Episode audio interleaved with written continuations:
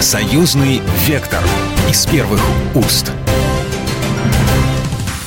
Здравствуйте, в студии Екатерина Шевцова, и вы слушаете программу «Союзный вектор». 23 года назад был подписан договор о создании союзного государства между Российской Федерацией, Республикой и Беларусь.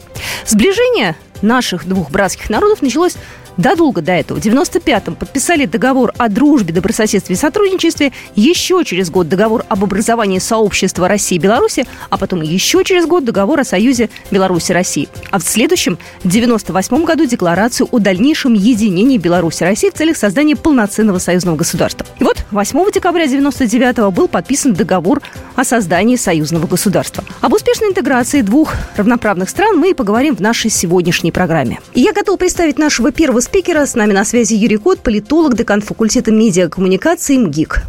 Юрий, здравствуйте.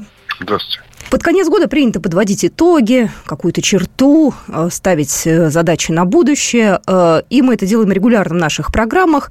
Знаете, вот сколько я работаю на этом проекте, мы всегда обсуждали все достаточно спокойно, все достаточно было привычно. Но можно ли сказать, что за последнее вот время, за этот год, за прошлый год, ну, за этот год, наверное, особенно, союзное государство прошло такую очередную проверку на прочность и доказало, что именно союзное государство такой хороший пример развития многополярного многополярного мира и очень удачный проект, что это такой сигнал уже остальным э, странам, что действительно в каком-то объединении есть сила. Ну, безусловно, последние два года для отношений России и Белоруссии были турбулентными, такими, знаете, как так, так, так закалялась сталь, можно бы сказать. Конечно, э, та формация, в которой существовало ранее союзное государство, до тех событий, в которые мы сегодня с вами проживаем, и того противостояния, в котором находимся с внешними агрессорами, мы вместе с Белоруссией, да, причем плечу спиной к спине.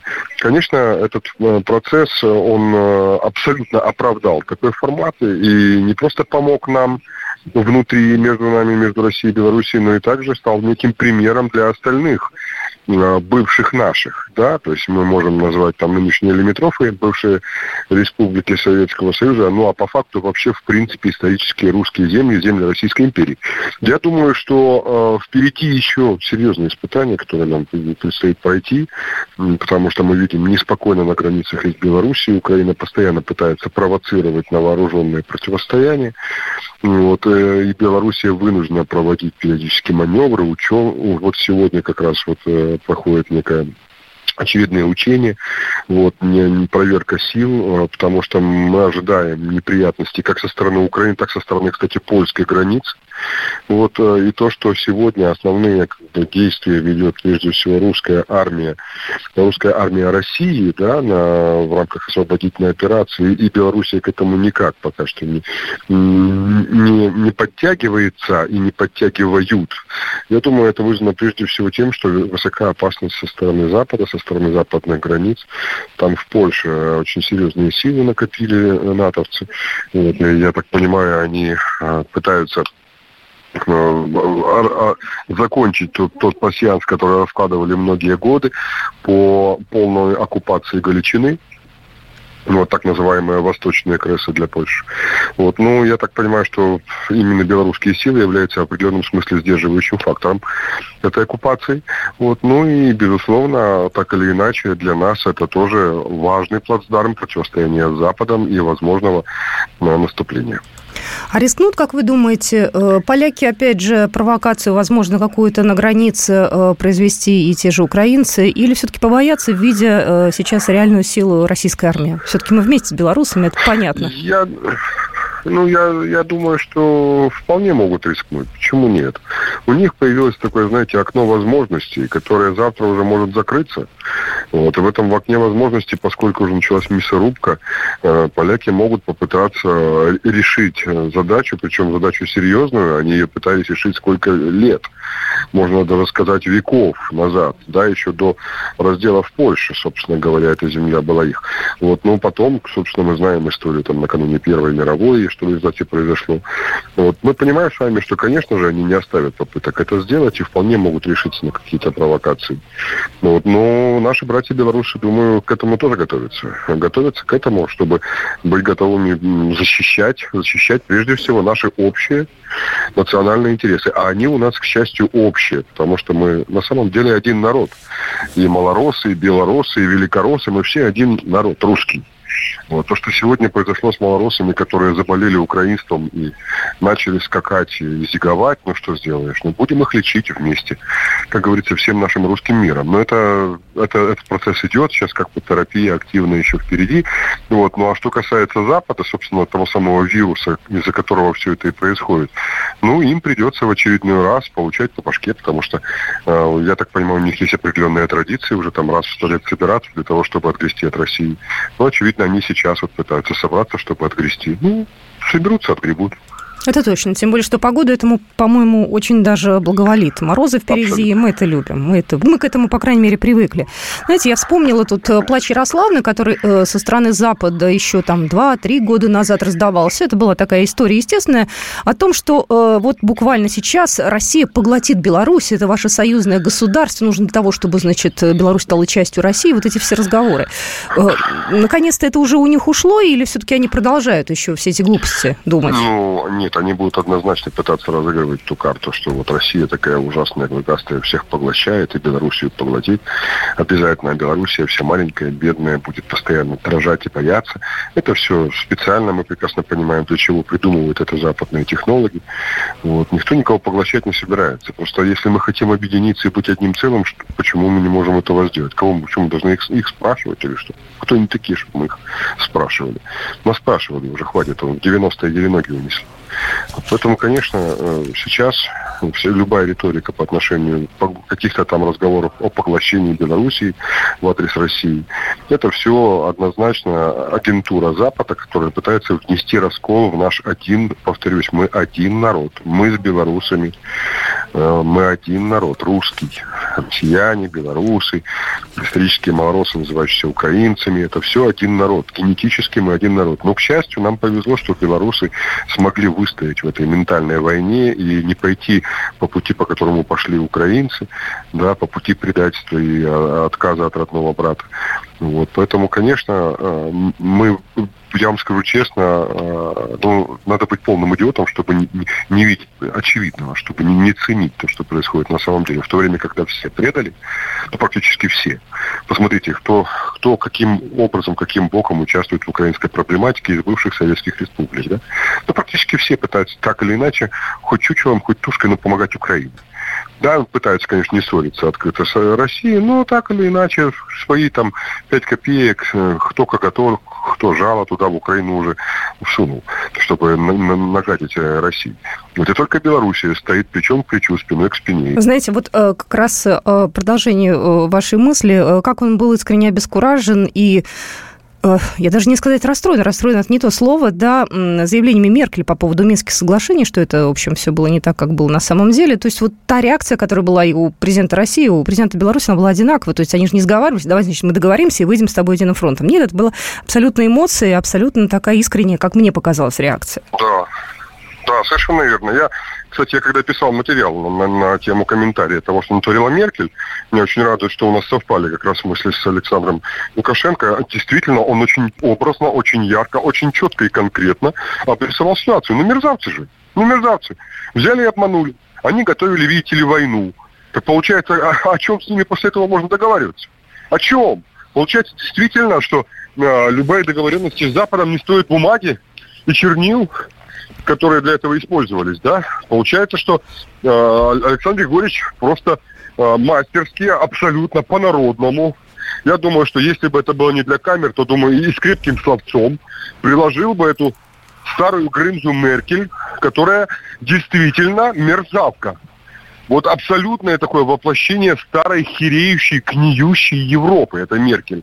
А, ну, если Ангела Меркель э, человек действительно, который сильно всех разочаровал и с которым договариваться, и тогда, наверное, не надо было нынешние э, политики европейские.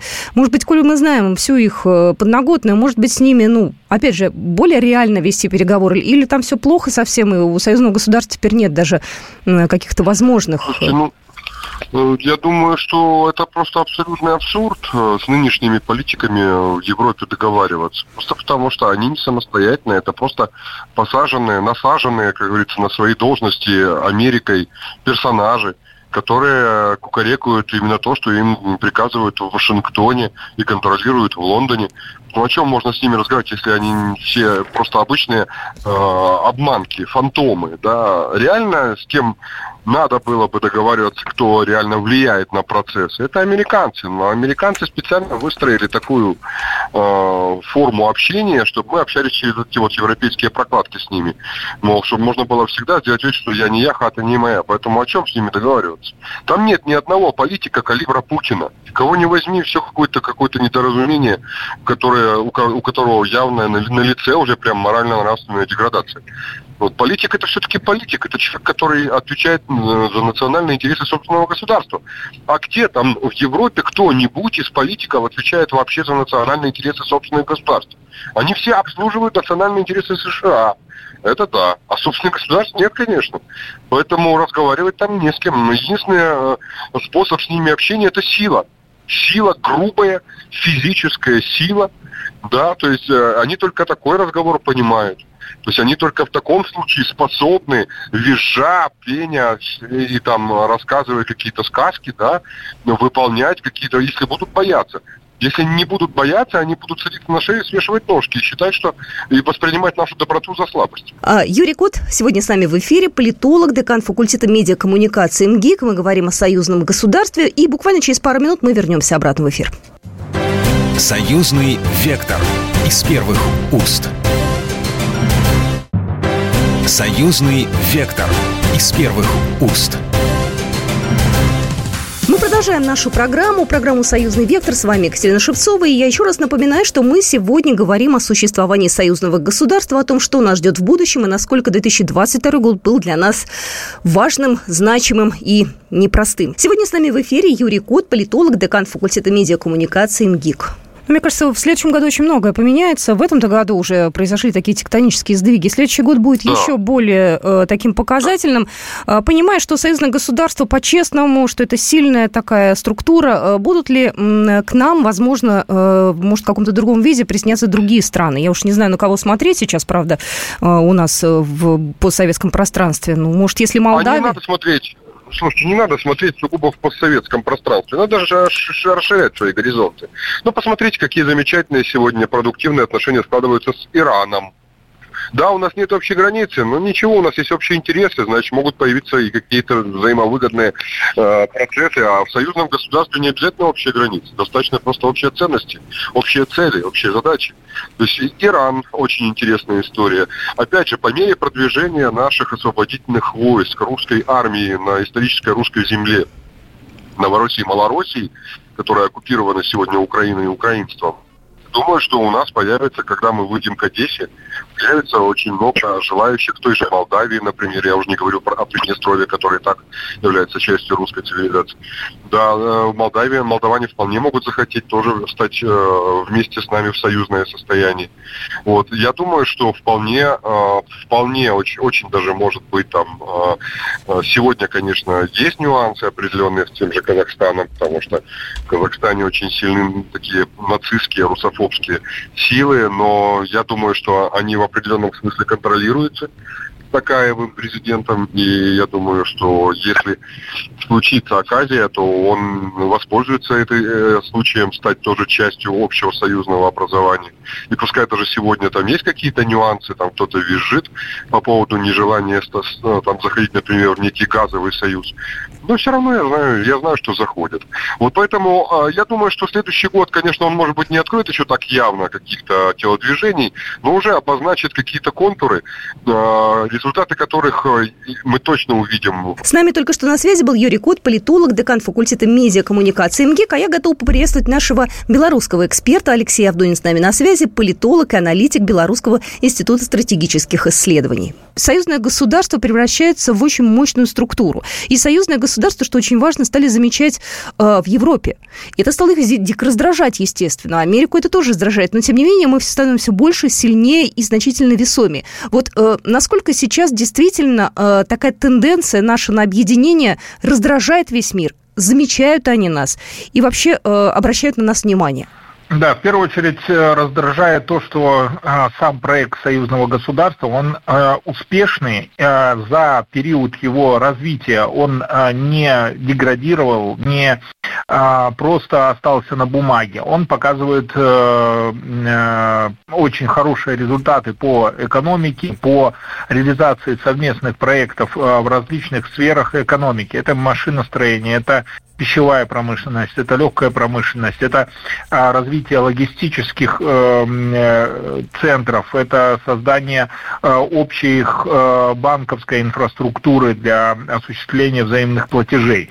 А, но самое сильное такое раздражительное все-таки является то, что союзное государство выступает фактически как некий Э, площадкой, неким институтом, э, который э, в последующем масштабируется для иных интеграционных объединений, таких как ЕАЭС, как объединение в рамках партнерства и наших стран в, в других организациях, как, таких как ШОС, да, там Беларусь тоже заявила.